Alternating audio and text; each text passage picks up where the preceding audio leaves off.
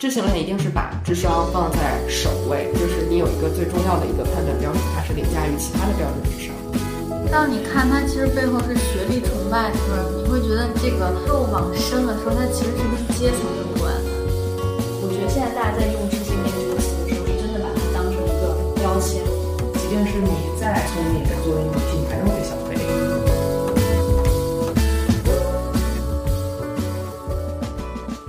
迎大家来到《维斯来看天下》AP 六杂志出的这一档播客。然后今天呢，我们要聊的这个话题呢，是跟前段时间一个热搜是有关系的。啊，不知道大家有没有看过《浪姐》啊？《浪姐》最近有一个，其中一位姐姐还蛮火的，叫刘恋。她的出现，然后包括大家把她的履历挖掘出来之后，又炒火了这一波，就所谓的知性恋的一个概念。因为大家觉得说啊，刘恋好像是说她是北大的一个学历吧，嗯，然后还有她奥美总监，奥美总监，然后去做做乐队，然后对也得了金曲奖，然后大家说哇好厉害，就觉得说你喜欢留恋的时候，那大家就觉得说自己就是一个知性恋。对于这个现象和这个问题呢，我们就会有一些困惑。就所以今天的话，我们就邀请了两位嘉宾，然后一起来跟我们聊一聊。请两位嘉宾做一下自我介绍。Hello，大家好，我是看天下的杂志编辑，也是自我标榜为知性恋的田思琪。来，晨光老师，晨光老师，我感觉是我们的常驻嘉宾。对呀，大家好，我是晨光，我并不是知性恋。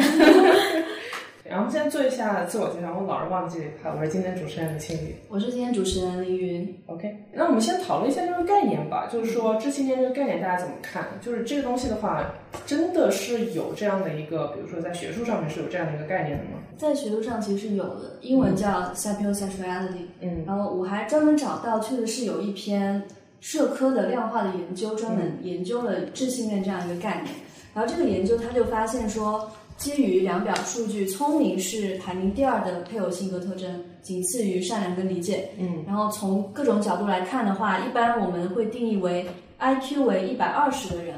会是最受大家喜欢的智力水平。嗯，那超过一百二之后，他那个喜爱度就会开始递减了。对，所以这个是有一个数据支撑的。对，那如果按照这个研究的话，它其实主要的智还是被标在智商的水平，是吧？比如说你的 IQ 是多少？嗯，你们会觉得这个评价维度太单一吗？就你们眼里的智性恋，这个智到底是什么？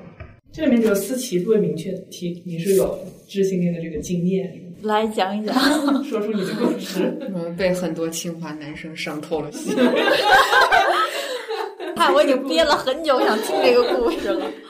比如说，我怎么知道我自己是一个智性恋？就要提到说，我很久以前喜欢过的一个男生，就是一开始我们互相也不认识，然后参加一个研讨会嘛，然后当时就是一见面就觉得，哦，这个男生讲话非常有逻辑，分析的很好，我就觉得他是一个非常有聪明才智的人，我就对他呃算是一见钟情吧。但是最后研讨会结束的时候，大家一起来发现，哦，这个男生好像还没有我高。那可能一般就是大家会觉得说，女生找对象应该都会找比自己高的吧，好像是还挺常见的。但是呃，虽然这个男生没有我高，可是他的聪明才智非常的吸引我，让我产生了所谓的喜欢的这种感觉。嗯，那他有多高，就在我这儿就无所谓了。智性恋一定是把智商或者聪明才智这个特质放在首位，其他的当然也重要。你说找的我，我也不会去找什么名校丑男，对吧？就是其他的方位也重要，它也有一定的。重要性吧，比如说可能聪明才智是八十分，其他的也要达到七十分吧。但是就是你有一个最重要的一个判断标准，它是凌驾于其他的标准之上。对，智性恋绝对不是说我只要找一个智慧的人就 OK，我其他都不管了。我觉得智或者叫聪明吧，就是看你怎么定义了。我个人的定义就是，它会跟你掌握的学识有很大的相关性。就好像你懂得越多，你就更接近于我定义的那个聪明，因为你懂得越多，它可能就会导致说啊，你这个思维非常的敏捷，或者说你就是在对话中，至少你能接出话，接了话之后，然后你说的这些观点，哦，我觉得也很有道理，你给出了我之前不知道的角度，我突然就会觉得说啊，你这个人好聪明啊。但是呢，就像我之前跟我对象在一起之后，我就跟我的女性朋友说啊，我们互相因为对方很聪明，然后跟他在一起。我就跟我的女性朋友说啊，是因为他觉得我这个人就是会分析这个分析那个，然后我的女性朋友就说啊，是吗？就是他是因为你会分析这个分析那个分析的特别好，就跟你在一起吗？就听起来也不是很对劲啊。嗯，那你男朋友本人是怎么说的？这应该是一种感觉吧，就是当然也可能是有，就是说哦，你好像懂得很多这样一个基础。然后呢，你就是说出的话非常有意思，然后他可能就是会融合成一种哦，你这个人很有灵气的这样一种感觉。这种感觉，它才是一种喜欢的感觉。嗯，就从智商引申出了具备性吸引力，然后就在一起了。而最终还是归纳到感觉里面，它并不是说像这个研究里面呢，它会有比较量化的一个数据在这里。对，那你平时谈恋爱总不能大家都出示一下你的出报告吧？这都不切实际。八卦一下，问一下思琪，作为一个正在体验知性恋感情关系的人的话，你觉得跟聪明的人谈恋爱会给你创造什么样比较好的情感体验呢？我会觉得就是他能带我打开新的世界吧。就是我常常会因为某些瞬间就觉得对方很聪明，就比如说我们在聊天过程中，他给了我针对某些问题的一个不同的角度，就是让我会判定说哦，他很聪明嗯的这样一个标准。人为啥要谈恋爱呢？为啥会有一个亲密关系呢？当然可能有很多的原因，但是对我来说，就是你能带我打开一个新世界这一点是非常重要的。我希望可以从你这儿获得一些新的思考、新的体验。好像很多人谈恋爱，他就是更专注一个你爱我，我爱你，我们俩就是有陪伴对陪伴感这种，他好像就不会追求说伴侣要跟他有什么在精神智性层面上的一些共鸣嘛。所以这可能也是智性恋者的一个比较大的特征吧。就他其实不仅仅是在选择对象的时候，他会要求你聪明一点，他也要求说你在真正谈恋爱的时候，可以不断的给予你一些智性上的一些刺激啊、成长啊这些东西。对，就他给一种高级感。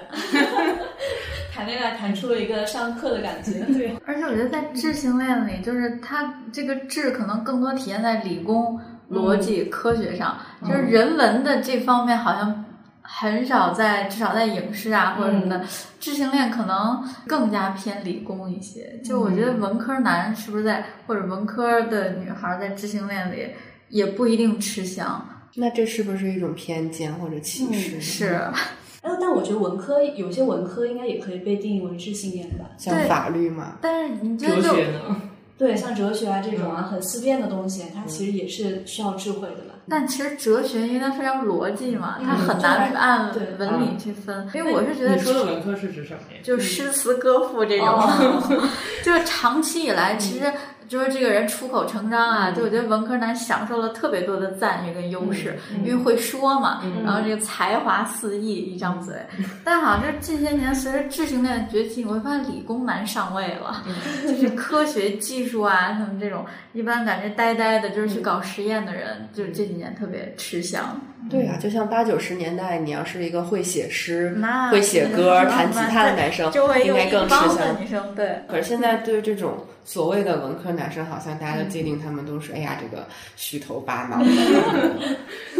这个还挺神奇的，是因为理工男赚的比较多吗？一个是这个，一个是比较呆萌吧，我觉得。哦而且理工科它有真的有特别特别专业的那种东西。对，是你不知道的世界。就比如说他说了一个什么物理概念，你 就觉得说 你会觉得，比如一个公式，你会觉得很性感吗？啊，会这样吗？因为我其实很不懂物理的。那如果对面一个人他整天跟我说物理公式，我不会感觉到任何性吸引力。那相反，反而是因为我是学人文的，那如果有一个人文知识特别充沛的人，他跟我聊，我反而会觉得他有性吸引力。哎，那其实这个让我想到，就是你自己是一个，比如说很擅长人文的人，然后你看到对方也很擅长人文，你这种共鸣感对让你产生了喜欢的感觉。而对于我来说，我最看重的是，或者说我自己的特质是好奇。哦那我就更在意说你能不能提供一些我不懂的东西，这个更让我兴奋。嗯，你们点不一样。对对，那除了共鸣之外，你也希望，比如说他在人文知识上可能比你更多，这样他就能够教我更多东西嘛。但是因为我本人不想学习任何物理知识，所以这个物理男摆在那儿，我就我就只能没有任何感觉。所以他那个好，那可能自己的好奇心是更广泛的。那，所以这样说的话，这些恋其实你内部还可以分很多分支出来，同类的智跟不同类的智。对，嗯，我找一个和我一样聪明的人，我找一个和我懂得差不多多的人，对，这样能交流，嗯然后有一个就是互补。对，或者说我我找一个比我懂多很多的人，嗯，哎那我好奇，那个思琪，你一开始定义说自己是智性恋，那你当时是通过什么办法筛选出谁是能够符合你的标准的呢？就是你在选男朋友的时候，一开始还是筛学校，上那个交友软件儿去那个就认识新朋友，然后 对，当然就交友软件上不都要写一段自我介绍吗？就我最早用的都倒闭了，我用那个找的我前男友，后来用了那个 Tinder 找的我现在老公，对，然后还有他说他说是找的约会对象，就是找到过吧算是。就是一串儿都是学霸类的。然后就写那个自我介绍的时候，我就会把那个 sapiosexual 写上去，然后偶尔也会看到，就是男生也会这么写。因为就是虽然说是这么写，但是你去 就是看对方写的那个介绍的话，怎么看他是一个聪明的人呢？就是我会筛掉的，我会左滑的人，就是那种什么传媒大学毕业的花美男这种，媒体人被第一波筛掉了。看起来好像。就笨笨的是吗？但是媒体里头也没有花美男，我觉得就那些传媒大学花美男，他也不是干媒体，主要是干影视的。嗯，然后那种就不花，然后可能比如说哦，他是什么耶鲁在读博士，疫情期间正在北京居家办公，听起来就很有吸引力。然后就你也不能说一定得是这个九八五学校，还是说必须是什么排名多少以内的这种学校，这个是。不是靠排名来量化的，它就是我个人的一种感觉，就是你进入这个学校门槛高不高？这个筛了一些学校之后，然后就是去接触这个人嘛，然后去跟他聊天儿，就是聊天这个交流的过程，或者说他的表达的能力是非常重要的。嗯，就是我肯定会非常看重你。都在说什么话？就像我我之前讲那个，就是我在那个研讨会上，哦，会喜欢一个男生，因为主要还是看他讲了什么，他讲的话就代表了他自己拥有的这个分析能力也好，逻辑推理能力，就是各种能力。哎，那有遇到过那种实际上聊天的时候觉得他表达能力很差，或者很很不符合你预期的人吗？就不是说我在交友的时候筛了，就是可能平时认识的一些朋友，就是也是上的很好的学校了。嗯。但是又觉得他就整个这个思维比较狭窄，嗯，或者说就是就那种叫什么，只知道做题，嗯，或者说只知道我去找实习找好工作，就是他这个人没有什么所谓的灵气。哦，我并不觉得他懂得很多，嗯，我也不觉得他思维很敏捷或者包容心啊之类的都没有。嗯，这个还是要综合判断的。我觉得还挺奇怪的，就是大家在聊到智性恋的时候，嗯我们的落脚点都是在他是名校毕业的，对，而不是他在一个很厉害的大公司工作，这个好像相关性就会弱一些。就像为什么现在大家说喜欢留恋就是智性恋，还是因为他第一学历是北大北大的，他哪怕是一个北大的硕士，我感觉就是这个智性恋的这个因素都会稍微弱一些。本科二本，然后研究生上了北大，这个就弱一点。第一学历的话，就主要是看高考嘛。那为什么会大家是主要根据说你高考出来的第一学历去判断一个人是不是聪明的呢？可能高考也是大家比较认定的一个统一标准吧，因为可能全国它也都有高考嘛，然后大家觉得说都会觉得说你在高考里面好像取得了某种胜利，那你就是很厉害的，那你可能有一定的智商水平，你这个人的话有一定的毅力，你要去学习嘛，对吧？去克服很多困难，然后大家觉得很厉害。那高考其实无非就是那个我们都知应试教育那种思路，就你在那样的考试中，sorry，就就你在那样的考试中成绩特别好，它能说明你是个。就他能定义你一生都属于那种高智商的人吗？就我觉得这有点太单纯了吧。我觉得是有一定依据的，有一定依据，因为起码你有足够抗压能力，对，以及你有足够逻辑能力，有足够那个第一学历对于我来说就是个筛子，嗯，是个第第一道筛子吧，算是。就虽然像你说的，就是高考它可以代表就是你拥有很多品质，不仅仅是聪明。就是大家之所以把第一学历看得这么重，是因为高考它还是非常的单一的。就它单纯是一个通过做题来看正确与否来筛选人的一个机制，甚至就是要比考研要更单一嘛，因为考研就是你涉及的因素还是更多的。那你想，你去申请其他的学校，你去应聘一个公司，对方考虑的维度就会更多。但是高考它就单纯是考察你会不会做这些题目，所以它可能更接近于我们对聪明的判断标准。是因为你单听智性恋，你觉得这个词儿还挺新鲜，或者说挺有感觉的。但其实当你看它其实背后是学历崇拜的时候，你会觉得这个恋爱相或者吸引的这个标准就特别单一。而且一提到学历崇拜的话，其实大家好像很早就开始智性恋了，包括很多婚恋市场上不是都会把说你是哪个名校毕业的这种东西当做自己的卖点吗？那你说那些就是相亲帖中那些女生，她们会要求说，我想找一个理工科的男生，甚至是名校理工科的男生，他们真的是在找一个聪明人吗？其实我对这点还比较怀疑，因为我觉得可能在这种就是所谓的相亲交友帖的或这个设置下，他们想找理工科的男生，是因为当下就是理工科男生可以找到呃工资更高的工作，嗯那这样相当于他的经济水平可能会更好。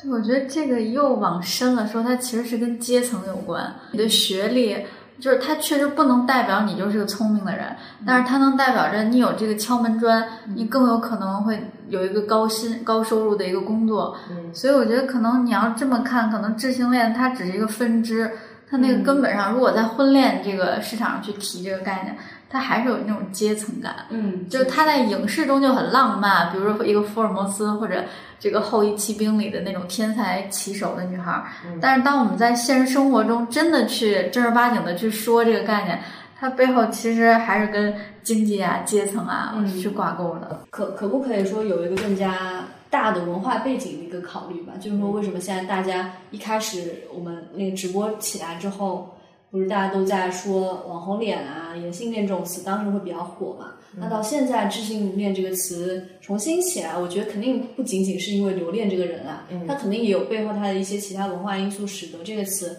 一下子就被大家接受了。那你们觉得这背后会有什么文化层面的因素吗？那但你要这么说，我倒觉得这跟互联网跟科技企业这一年挣钱挣翻了也有关，因为这些企业里的高端人才全是就是对对对高智商，然后那他们的巨大的成功，嗯那肯定会给人感觉就是，其实我觉得背后还是财富吸引人。就这些人成功了，在世俗定义上，嗯那你就觉得他是好的。那他们的一些特点就是高智商、高学历，嗯哦，所以背后还是你觉得是智商能够带来财富，就背后还是对，还是。跟成功有关，嗯嗯，成功学有关。如果说这个时代你再聪明也没用，还是长得漂亮的人是挣钱最多的，那可能还是颜性恋是主导的。我最早听到就是知识链相关概念是大概十多年前，就《生活大爆炸》刚开始热播的时候，大家都在说这个 “smart is the new sexy” 嘛，就是觉得这些看起来比较书呆子的这种理工男的形象，好像也很可爱，也很招人喜欢。我们喜欢这种聪明人，然后不一定是那种什么富有的，然后情商特别高的那种常见的这个电影里的白人男性。这个是在影视剧里大家创造的一个智性恋的对象，但在现实层面。我们是不是还会考虑说，哦，他们都是这个大学的研究员、教授，所以这个呃社会地位也高，经济条件也好，是不是就会在现实中变得更加世俗？那我作为一个智性恋，大家会不会觉得说，就是标榜自己是智性恋的人都是比较虚荣的？因为好像说，就是智性恋它变成一个相比于颜控来说更高级的一个标签，自我瞎标榜就是为了什么脱离这种低俗趣味啊。但问题是你本身也是高智商的人，所以并不会让人觉得虚荣确实，因为确实是在这个在那，个如果一个人本来就是学霸，然后他说我自己是自性恋，大家应该不会觉得他怎么样吧？就觉得很理所应当。那再举个例子，就比如说一个长得很漂亮的那个美女吧，然后她说她想，想让大家知道你又漂亮又高智商，而且还结婚了。就是说一个一个美女她想找一个帅哥，跟一个丑女她想找一个帅哥，大家的观感是不一样的吗？好像是会不一样。我觉得门门当户对是有一些这种想法，嗯有这样的观点。那但是如果是一个，就是比如说在班上一个学习成绩不好的人，他说他想找一个学霸谈恋爱，那这种情况你们觉得会被大家觉得奇怪吗？啊，问题是学霸要喜欢他也可以啊，学霸喜欢学渣也可以啊。我觉得这这好像在学生时代很常见的，就是人成绩不是特别好，感觉你崇拜一个。智力，好像是一件听起来比看脸是一件更高级的事情嘛。就最近不流行那个智性恋穿搭吗，那个确实是有一，确实有一点，就是有点像追求虚荣啊、小虚荣心的那种但是感觉。智性恋穿搭具体是怎么穿？你们看了吗？穿啥呀？应该，我觉得就有点像职场御姐吧，就是比较冷的，比较高级感强黑白一些灰西服，嗯对莫兰迪色那种。哦你刚刚只强调了御姐，那没有男性就是要穿那种吗？穿就是那种修身的西服袜，男性我穿西服会显得很像知性恋的目标吗？不是应该是什么穿的像天天去做实验的理工男才比较知性白大褂儿，还有穿那种格子衬衫、戴黑框眼镜，然后剃一个寸头，程序员吗？程序员。我觉得现在大家在用“知性恋”这个词的时候，是真的把它当成一个标签，然后这个标签绝对没有我们刚刚说的那么会达到一个那么高的程度。他可能，他可能就比如说一个人在开腾讯会议的时候。他书架背后摆满了书，你就会觉得他好聪明，就是很多这种展示性的。你判断一个人是不是聪明，很多时候是一个标签，是体现在你不需要再通过他的一些表达去获得说他是不是聪明的这样一个印象，你可以通过他买了什么东西，他消费什么东西，他去哪儿穿搭是吗？穿搭呀，他去图书馆啊，去咖啡看托斯托耶夫斯基啊，这种东西看到哇，你好有品味，你好聪明他。去上了一些知识付费啊，对表现出他在追求智慧。但是他其实他真的是智慧的人吗？其实你会打个问号。你说买了维斯莱看一下的会员啊？这个就是一种新的性感风尚嘛。而且它是能够被当成消费符号的，嗯比如说穿搭嘛，看书啊，买东西啊，已经变成一种文化消费品了。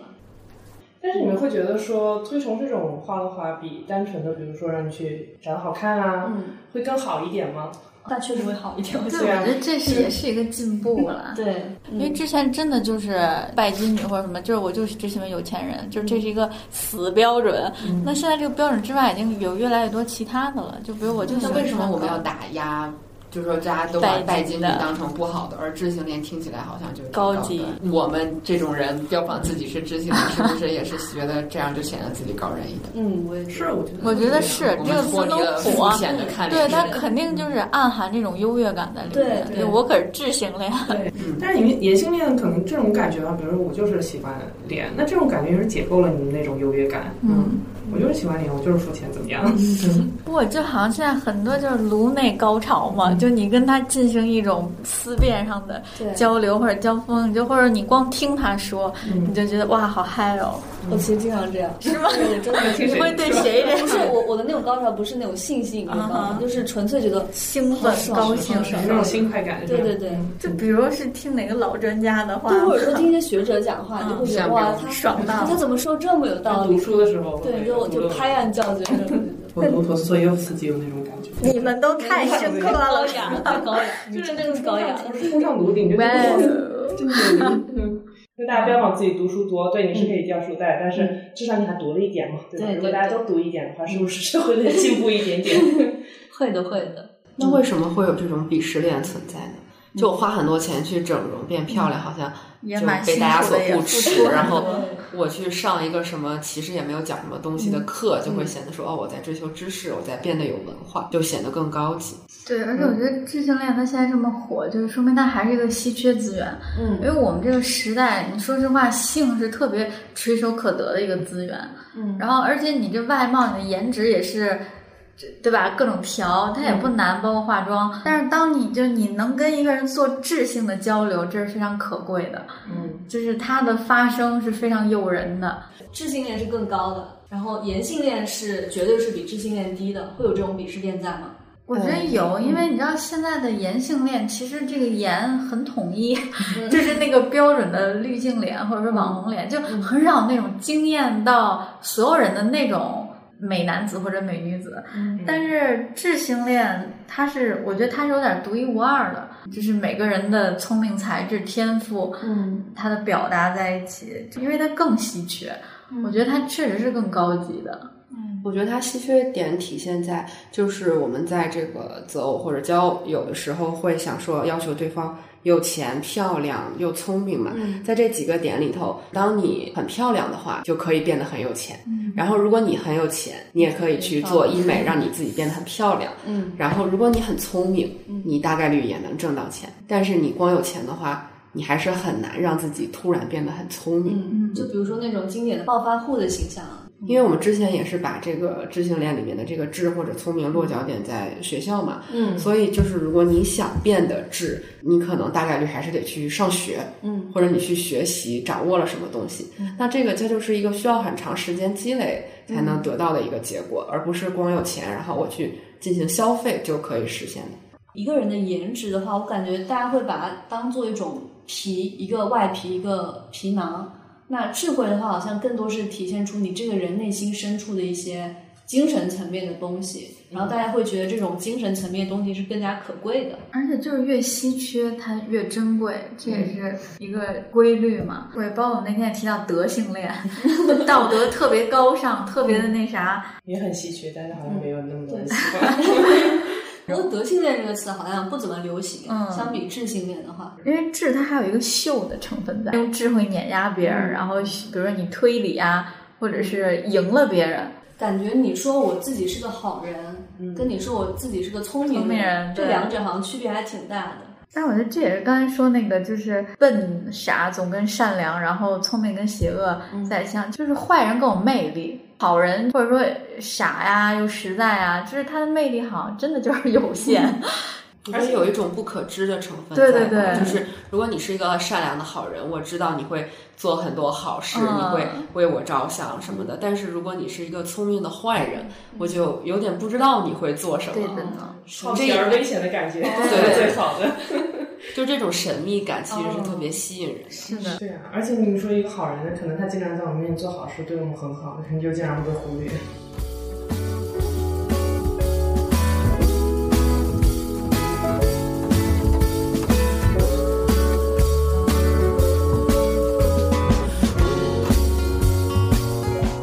那会有傻性恋吗？就会有一些人他专门喜欢那种 智商智商比自己低的人，就可能当女生傻傻的时候，是有一些可爱的，傻白甜。对傻白甜。那为什么就是我们这个古人留下来的都是什么郎才女貌、才子佳人这种话？好像说就是这个拥有高智商的一般都是男生，然后女生这个大家就是需要她比较好看，嗯。那这个所以这是一种性别差异或者性别上歧视。因为但我我们的历史是男性去书写的，对，而且女性她没有学习识字的资格都没有的。对，比如说古时候女生是不能去学堂上课的，她最多请个先生过来给你开个小灶这样子。在传统里面，就是被塑造成一个不应该去追求一个聪慧的一个品质，她只需要呃我贤良啊，我是一个贤妻良母就可以了，当然就贤内助这样子。那男性就可以去读书，他就必须要什么为家为国这种，他就会赋予他很多知性的标准嘛。我觉得社会中是有这种类似的描述的，就是说，哎，我们希望这个人，呃，女生就说她希望他这个纯洁单纯一点，对男生就说希望他老实一点，就是没心眼儿的一点，好像都是在弱化这个聪明才智这一方面的特质。那这种他基于的考量是什么呢？就会不会是因为就不太聪明的人，他可能能够在情感关系里面，对，可能暗示他人品好，不会出轨啊，不会乱搞之类的对，或者说暗示他们这段情感，特别是进入婚姻的时候，能够更加稳定。有可能一个不太聪明的人，他就很老实本分，他可能然后他也没有那么多想法，对，然没有那么多想法，他很多事就情。安安分分过日子这样子。对，但我觉得从文艺作品到甚至宗教学啊，它都是就是傻或者单纯，就容易跟善良联系在一起，然后过于的聪明高智商就容易跟邪恶联系在一起啊。之类的。对，因为他觉得可能你没你无法控制自己的高智商，就有可能会作恶。因为你看，包括韩剧女主角也都是又傻又善良，她一 就是傻一定是跟善良捆绑在一起的。然后你很少看到傻的经典的反派形象，反派都很聪明。为什么大家不塑造一些聪明又善良的形象呢？我觉得在男性这边就是会有聪明又善良，但是女性这边就很容易会有那种又又傻又善良的，对这个还是会有他性别差他如果聪明的是那种大女主，她就一定会黑化，他对就会有心狠手辣的那真的。是会黑化的。所以人好像就是就是至少在市场化这种影视里，它允许完美男性出现，但它不允许完美女性出现。就如果这女人，其实我们说她兼具外貌、心地又善良、又聪慧又追，这不就几乎就是一个完美的人了？但是就没有。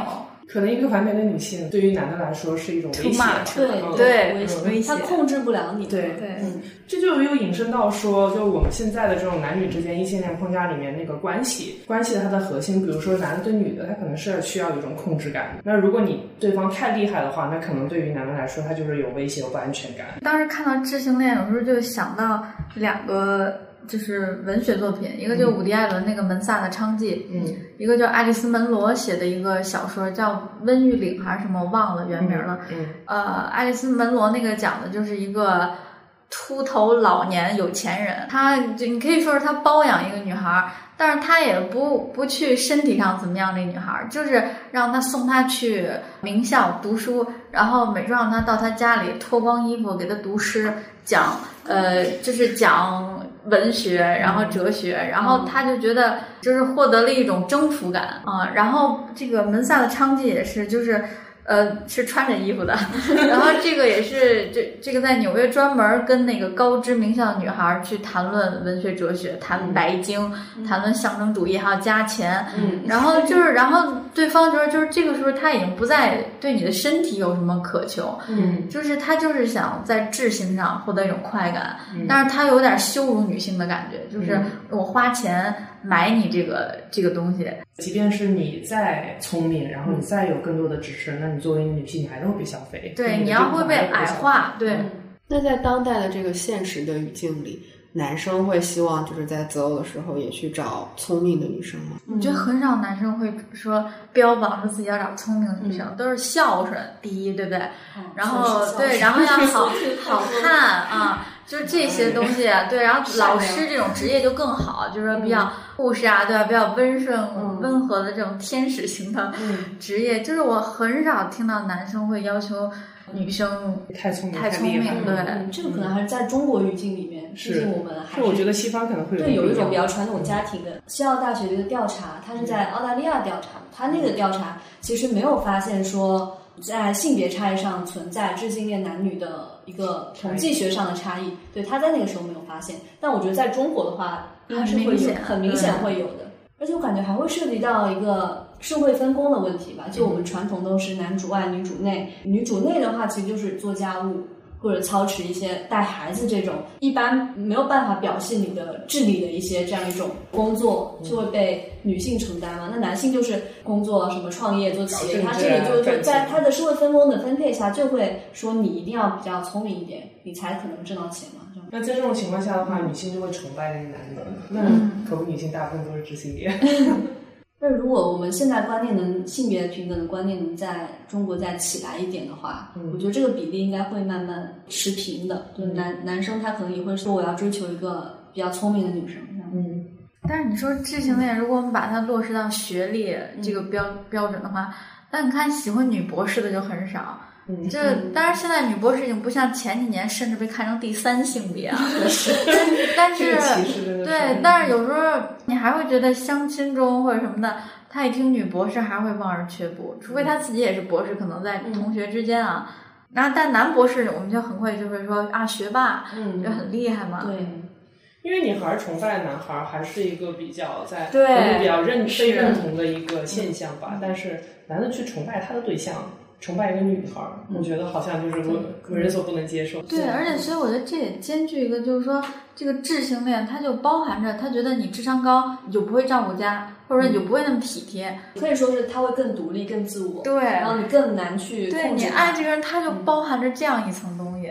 但我又突然想到说，虽然我标榜自己是智性恋，我希望他给我提供很多我不知道的东西，但是我的目标很难归结成我要找一个比我聪明特别多的人，不是为了让我们俩这个智商差异特别大，因为我觉得那种关系还是不太稳定吧。嗯。虽然很多不管是这个影视作品还是现实中都有傻白甜和高智商男这个幸福生活在一起的例子，嗯，但是在我的个人观点里头，这种不平等的关系它就不会很稳定。对他其实智性恋背后，它除了性别差异之外，还有一层就是一种权力关系吧。就刚刚司机提到不平等，如果一个人比一个人聪明太多的话，感觉在一段关系里面他是更加有权力的一方。我觉得在亲密关系里面是会造成很多隐患的耶。对，那我觉得之前提到那个就是师生恋 PUA，就是这种一个典型。你小姑娘或者你在大学里，你当然这个人非常有学识，你肯定会欣赏他。但是如果这个再进一步发展，就很危险。因为，高校老师本来对于学生来说就是权力上位者。但我觉得完美的知性恋就是得不到的那种，有点像苏格拉底的这经典案例，就是他不但如此的智慧，然后他还道德极其的高尚，就是年轻的小男孩学徒扑上去，但是他不，坚决不，就人家只爱智慧。对，真的。如果是一种得不到的知性恋，就更像是一个粉丝对偶像的嗯是感觉。偶像他就是一般来说就是我得不到的人，就是我们大家所有人共享的一个爱豆。智性恋，因为它包含着很多高冷、神秘、自我的东西。那你说迷恋智性恋的人有点犯贱呢？就是我就喜欢那种就是冷冰冰、冰山摸不透的那对种东西。所以需要提醒我们这种人不要太执着于追求什么智商高，因为他们很危险。性恋这个词，因为它就是热搜嘛，几次热搜，我觉得他有点被美化了，嗯，就大家只看到他好的一面。嗯，智慧的人，我觉得在亲密关系里面相对来说是更不稳定的。所以刚刚思琪一直在提到一个点，就是表达嘛。嗯，你在判断一个人是不是符合你知性恋预期的时候，其实会很考虑他是怎么样说话的。因为大家一般来说说，好像比较聪明的人都是有种就 nerd，好像不太会表达，就是可能他脑海里知道很多东西，但是他没有办法流畅的跟大家表达出来。我感觉我们在定义知性恋的时候，就一定会考虑到一个点，就是他在智慧的同时，他也能够把自己心中所想，用一个大家都能够接受或者一个很幽默风趣的方式表达出来。其实不仅会考虑到你的 IQ 的原因，也会考虑到你这个人的情商的一些因素。但我觉得高智商的人有时候比较任性，他不是情商低，就他知道为人处事或者是一些正常你应该怎么着，但是可能就是因为他仗着，比如自己是博士 或者自己高智商，然后他不愿意去那样降低自己的身价，去比如递你几句好话呀，去配合你的为人处事这些，就是他有一种。智商的傲慢在阻止他，他并不是情商低，他就不愿意去配合别人，去去放低自己的姿态。我觉得这一点是有时候有点难相处，但可能也会吸引一些人那个点、啊。当然，你也可以说这是不是一种真诚呢？就是说不在人际交往中去粉饰自己的一些东西，就是叫自我价值感比较高，对对对就是对对，非常自我价值超级高。嗯他不可能说就是为了你感觉好一点，然后我去牺牲我自己做一些什么事情，嗯不会。所以，就智性恋，它是一个充满想象的词。就当你真的跟这种高智商人这个交往的时候，我觉得 还也不是任何人都能够 hold 得住的对，的。我也觉得，比如说，当你跟一个很自我的人谈恋爱的时候，对你势必会怎么说？你在情感关系里面肯定没有办法，一般来讲能会有很多，痛苦吧。嗯，可能会有很多痛苦的时刻，互相不理解的时刻。所以，那偶像剧里那种傻白甜和这种高智商男生在一起的话，他们是不是在现实生活中这种关系很难长久？那他心理承受能力有多强？对嗯，以及他有多爱这个人，他就可以无所畏惧，对然后受那么多伤伤，他也不怕。嗯，不过偶像剧他就会，比如说江直树跟袁湘琴，他会把江直树写成是一开始很不近人情，但是后来被这个女生的爱感化感化了，然后就打开了变得很近人情，然后他们再去进入一段恋爱关系。但现实中，我觉得不会这么理想化的。就是智性恋的目标肯定不会去给任何人做舔狗的那种感觉，他们不是通过就是对你好而讨得一些你的喜欢。感觉会是一种更加，就我们先不说影视剧里那些傻白甜跟那种高智商的男生，我觉得这种挺传统的。如果是一种比较现代观念下的爱情的话，我觉得就是两个比较平等的自我的人去互相接近。也不用互相勉强嘛。你看我们刚刚说的那些词，什么追逐、自我认同，然后讨好，对，就都是非常不平等的一些关系。嗯，而且你说喜欢或者爱这个东西，它不是用技巧来获得的，它也不是说白了，它不是一个努力能获得的东西。不喜欢你再努力的话，他可能还是不喜欢你。而且我感觉智性恋，它就是说你在择偶的时候，你会要求那个对象最核心的特质是什么嘛？但是当真正进入一段关系的时候，这个质还是在一个核心的位置吗？就你们俩在谈恋爱的时候，妄想要放弃，本场唯一有经验的人。就是你在择偶的时候，你会希望他聪明吗？那真正谈恋爱的时候，你觉得这个因素还是会凸显出来吗？还是说更重要的是别的，比如说共情啊、互相之间的沟通理解啊这种？也不叫更重要的是别的吧，就是智性恋，我觉得它还是更多的强调的是在吸引的这个阶段。对，那你真的建立了一个亲密关系之后，那可能更重要的就是如何维持这个关系一些特质，比如说共情，这个在行动上我们花时间陪伴支持彼此，那些可能就会更重要。另外还有一点就是。质的这一部分，它是不随着这个关系的开始或者结束而消失的，嗯，就是这一部分的这个吸引力，它永远存在。嗯那关系当然可能会维持，或者将来会破裂，但是就是你关系的这个改变，就跟质就没有什么没有关系。嗯联系了。哎，我觉得刚才思琪说那对，就是说这个质性恋或者是什么性恋，它只是一开始吸引阶段，让你对这个人感兴趣，吸引你的那个起点，但再往后，它肯定还是感情中更复杂的两个人的相处，就是过度强调一个标签儿或者一个要素，它其实也是一个陷阱。对，因为真正维系一段感情的话，其实不仅仅是凭智商就能做到的呀。嗯，还有很多就是你的情商啊，你对别人体不体谅啊，你共情能力强不强嘛？对，这种刚刚我们不也讲了，有可能高智商的人他会并不那么具有共情能力，可能往往还显得相对自私和冷漠一点。那其实，在关系里面还蛮伤害人的。提醒大家警惕太智慧的人，不要轻易跟一个智者太入爱河。智者不入爱河嘛。智者不入爱河，也不要轻易跟智者入爱河。跟智者你也入不了爱河。我的微信签名还是智者要入爱河。